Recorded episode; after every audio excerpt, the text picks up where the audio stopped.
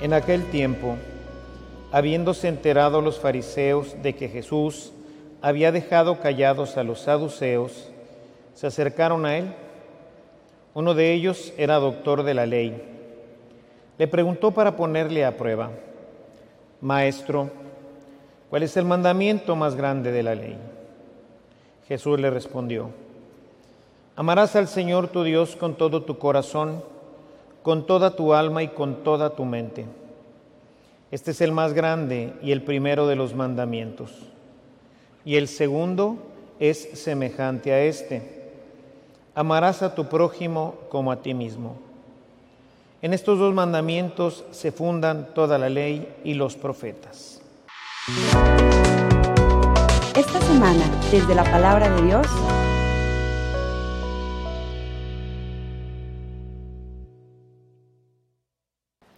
La semana pasada dejábamos nuestra reflexión, estamos leyendo el capítulo 22 de Mateo y la semana pasada recordarán que eh, a partir del versículo 15 el texto que nos presentaba, recordando un poco para ir haciendo un poco de dilación, ciertamente los evangelistas no, no llevan una cronología exacta, sino que ellos van acomodando los pasajes que fueron escuchando de Jesús o de la comunidad, según ellos lo van decidiendo para acomodarlo a la comunidad que los escucha.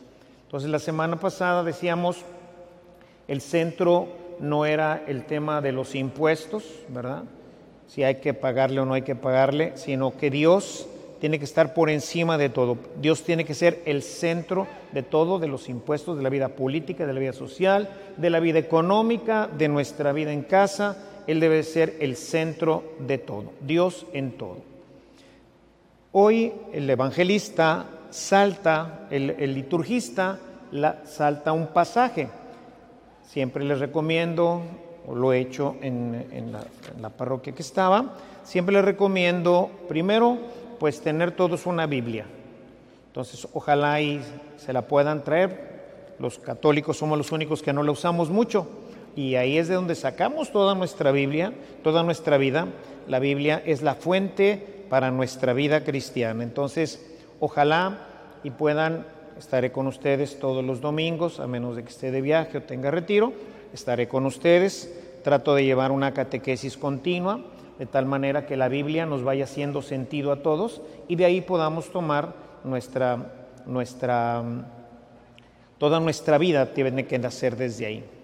También les recomiendo que traigan alguna, que se hagan de una libreta, o bueno, ahora pues en, las, en los eh, celulares se puede llevar las notas, ir llevando alguna nota de la homilía, algo que les pareció importante, para que luego lo reflexionen, porque si no, entre domingo y domingo, este es el único espacio que tenemos de reflexión de la palabra.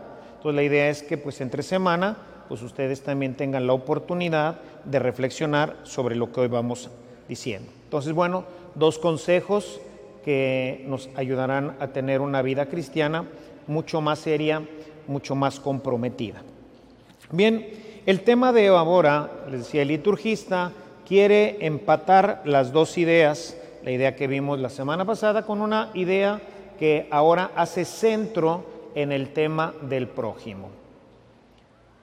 Jesús en el texto de hoy, cuando le pregunta el doctor de la ley cuál es el mandamiento, y entonces, más importante, él va a unir dos mandamientos. Amarás al Señor tu Dios con toda tu mente, con todas tus fuerzas, con todo tu corazón. Y el segundo dice es semejante, no es igual.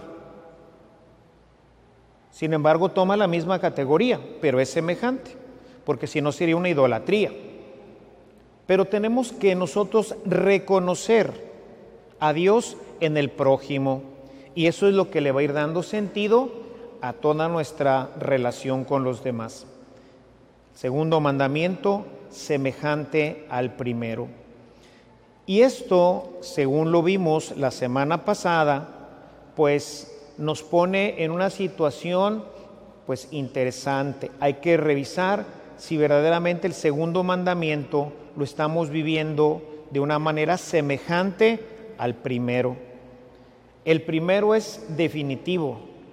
Amarás al Señor con toda tu mente, con todas tus fuerzas, con todo tu corazón. O sea, ese es el mandamiento más importante. Dios por encima de todo.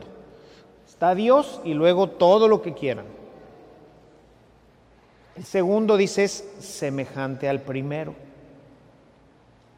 Y esto quiere decir que tenemos que poner el mismo empeño, el mismo amor y la misma acción que tuvimos para el primero. Y en ese sentido, quiero leerles un texto, si traen ahí los que traigan Biblia, que bueno, ahorita a lo mejor todavía es temprano para que vayamos iniciando esta práctica que es muy importante. Pero bueno, leo para ustedes este texto del capítulo 22, perdón, del capítulo 25 de Mateo, el juicio final. Voy a leer algunos versículos a partir del versículo 31.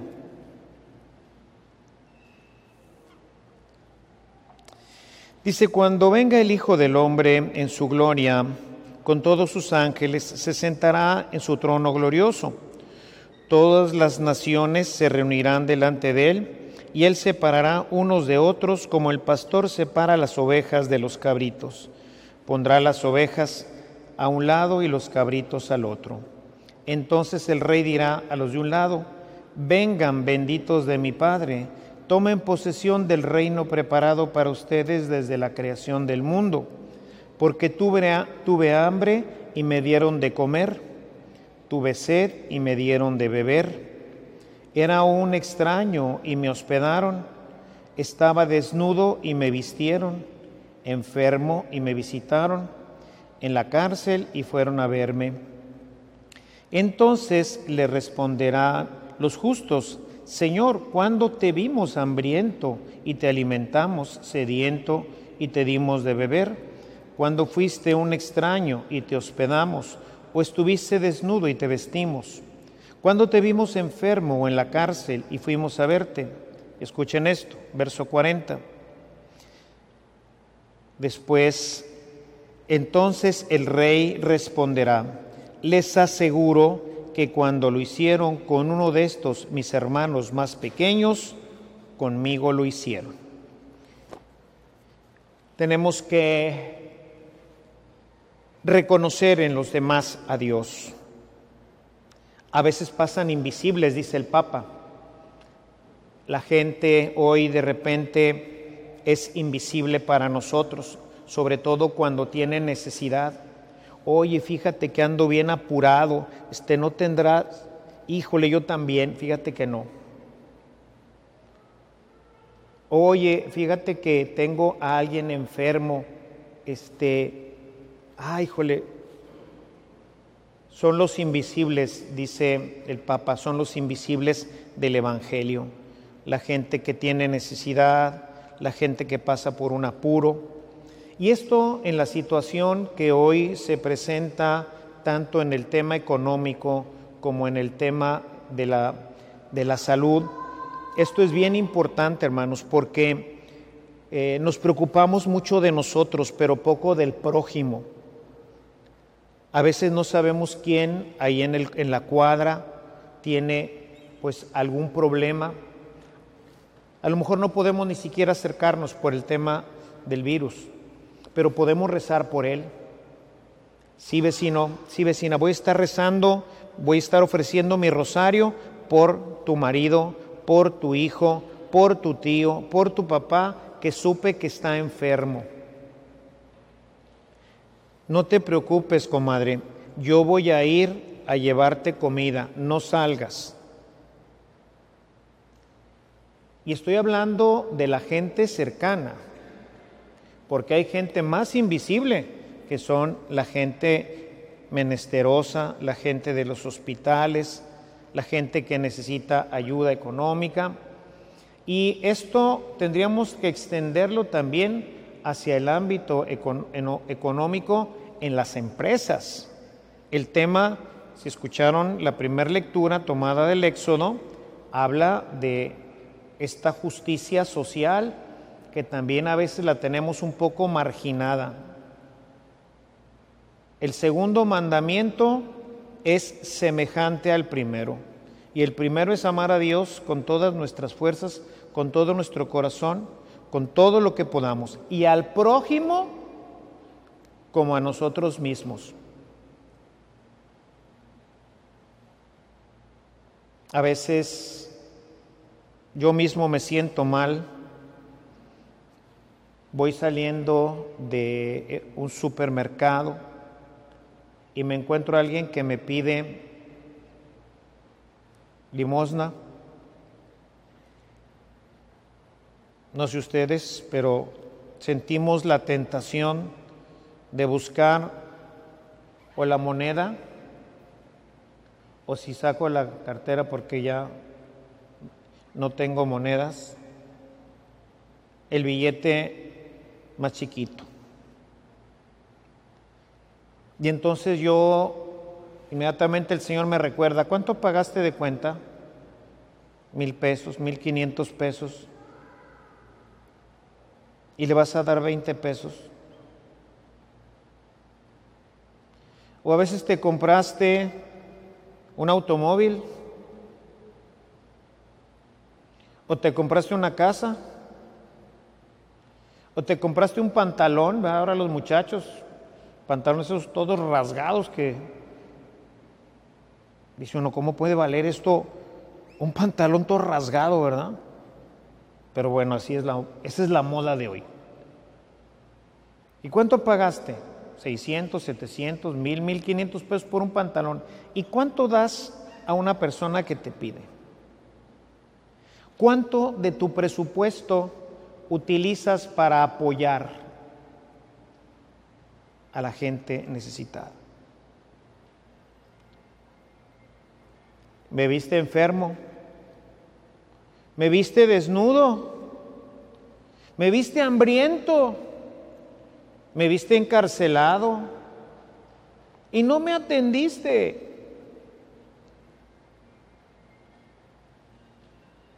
El prójimo. El prójimo es, pues dice Jesús, es semejante, no es igual a Dios. Por eso a Dios con toda mi mente, con todas mis fuerzas, con todo mi corazón, con todo mi ser y al prójimo como a mí mismo. Es decir, Dios no quiere, como veíamos la semana pasada, Dios no quiere que nos quedemos en el misticismo, ¿verdad? Es que vengo a misa y me elevo y...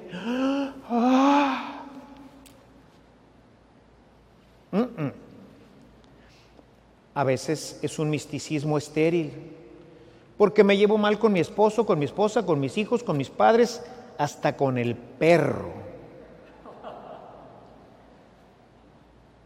Y entonces, ¿cuál misticismo? ¿Cuál contacto con Dios? Es que lo amo con toda mi mente, con todas mis fuerzas, con todo mi corazón. Ok. ¿Y el prójimo? ¿La esposa, el esposo, el hijo, el padre, el hermano? What about it? Pero tampoco quiere que nos quedemos en un asistencialismo terrenal voy a poner una fundación para que se le dé el dinero. La parroquia en la que estaba, yo les decía, la pastoral social es un promotor de la pastoral. Porque es, vamos a hacer una colecta para llevarle la comida a no sé quién. Sácala. ¿Cuánto? dos, tres, cuatrocientos, quinientos mil pesos. No tengo problema en darlos, aquí están. No, compadre, ven para acá. Nos vamos a ver el martes en la noche y vamos a ir para que tú se lo entregues. En Navidad hacíamos un evento que se llamaba El Pino de la Fraternidad. Y entonces conseguíamos casos de Cáritas, llegamos a conseguir hasta 100 casos entre Cáritas y el DIF de gente que necesitaba desde un colchón, o sea, en la comunidad en la que estaba trataba de que fueran artículos que pasaran de mil pesos. ¿Para qué? Para que de preferencia no los pagaras tú, sino invitaras a otros dos o tres amigos, compadres, y luego se pusieran de acuerdo para ir allá al, al topo, a llevarlo y conocer la realidad y que los hijos conozcan una realidad con la que no tenemos contacto. Y que esa gente de allá sepa que tiene hermanos acá, que los quieren y los aman. Y que se hacen presentes al menos una vez al año. ¿Cómo te gustaría que te trataran a ti? Hay gente que, bueno, la vida le ha favorecido mucho y nunca ha tenido una racha en donde de estar acá, sopas, al piso. Hay gente que nunca ha tenido eso, gracias a Dios. Pero los que le hemos tenido, sabemos que se siente estar acá, ser de los necesitados, de los que necesitan un pantalón, una bicicleta, un plato de sopa. Amarás al prójimo como a ti mismo. Por eso la regla de oro es, no hagas a otro lo que no quieras para ti y hazle al otro tal y como quisieras que te trataran a ti. Y miren, la primera comunidad lo aprendió bien. Permítanme leerles este texto que es importante.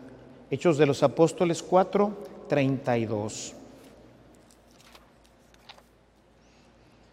Dice, en el grupo de los creyentes todos pensaban y sentían lo mismo, y nadie consideraba como propio nada de lo que poseía, sino que tenían en común todas las cosas.